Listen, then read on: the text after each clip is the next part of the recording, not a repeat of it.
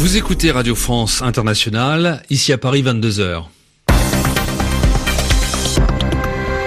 Le Caplin. Voici le journal en français facile en compagnie de Sylvie Berruet. Bonsoir. Bonsoir à tous et tout de suite euh, les titres de l'actualité de ce vendredi 31 août. En Ukraine, un chef séparatiste pro-russe tué dans un attentat et la Russie qui accuse les autorités de Kiev de l'avoir commandité. Au Cambodge, la condamnation pour espionnage d'un homme qui avait fait voler un drone au-dessus d'une manifestation de l'opposition. Et puis aux États-Unis, l'hommage solennel rendu par le Parlement à John McCain et les obsèques grandioses Franklin.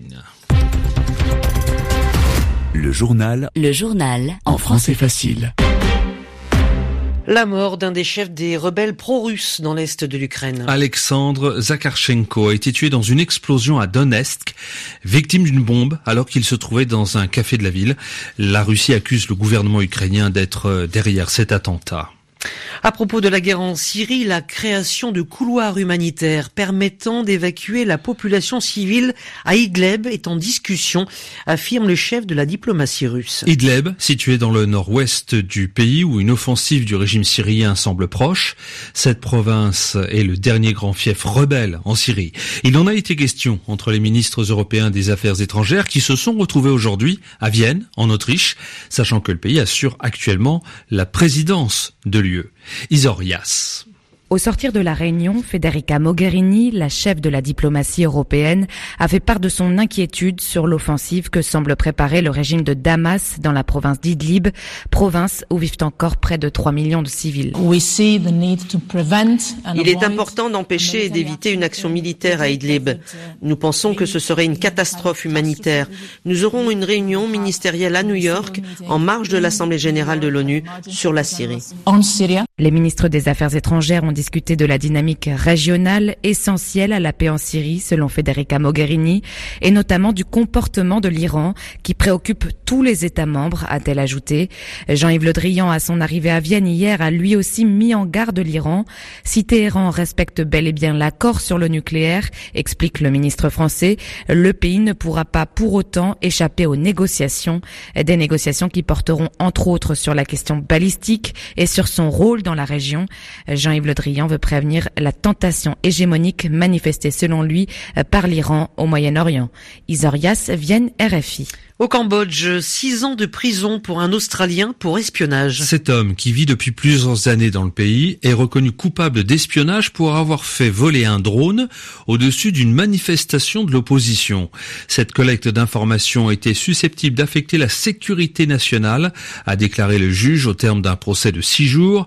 James Ricketson, qui a déjà fait un an de prison, s'est écrit à l'énoncé du verdict. Pour quel pays espionnerais-je La ministre française des Armées se dit révolté par la situation au Yémen. Dans le même temps, Florence Parly réaffirme que les armes françaises vendues à l'Arabie saoudite et aux Émirats arabes unis ne sont pas utilisées contre les populations civiles.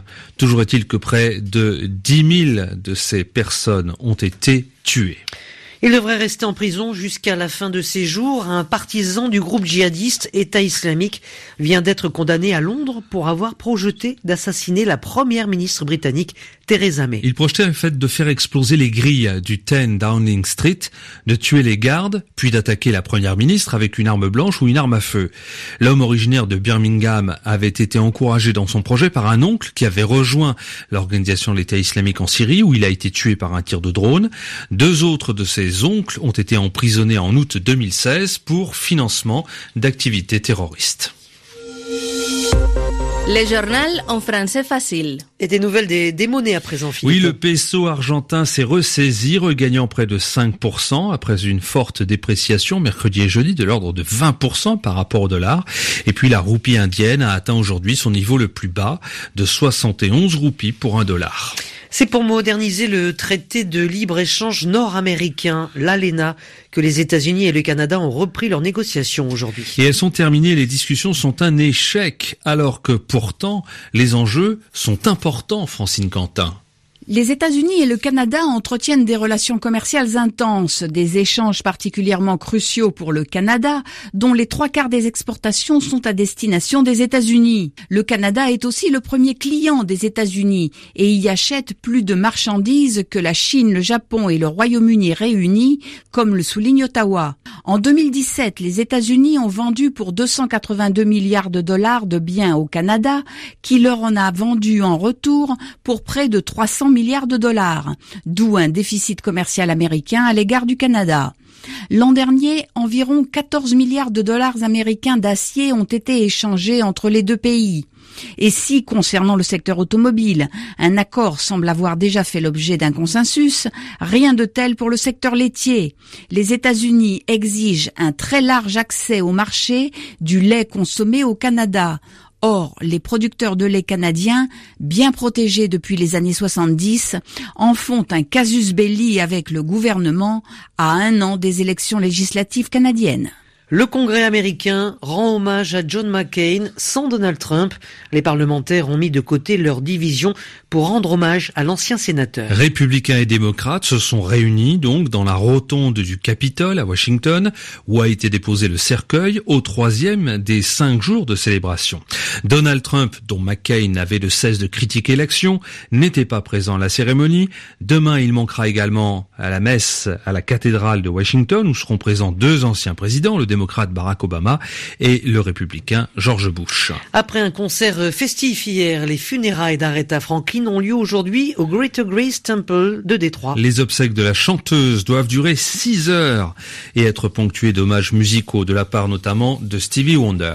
Aux États-Unis, le ministère de la Justice porte un nouveau coup à la discrimination positive. En effet, il soutient la plainte d'un groupe d'étudiants d'origine asiatique accusant la célèbre université de favoriser, à leurs dépens, les étudiants blancs noirs et hispaniques.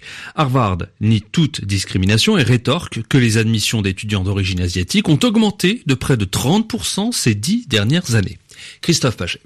L'organisation Students for Fair Admission a porté plainte devant le tribunal fédéral de Boston il y a quatre ans, mais le procès doit s'ouvrir en octobre. C'est une aubaine pour le gouvernement de Donald Trump qui, il y a deux mois, annonçait qu'il annulait le soutien de l'administration Obama au programme de discrimination positive, car cette plainte lui permet d'attaquer l'affirmative action sans être taxé de racisme. Il ne soutient pas des étudiants blancs, mais des jeunes d'origine asiatique. Cela fait 40 ans que les conservateurs tentent de revenir sur l'affirmative action, cette politique de soutien aux minorités héritée de la lutte pour les droits civiques des années 60.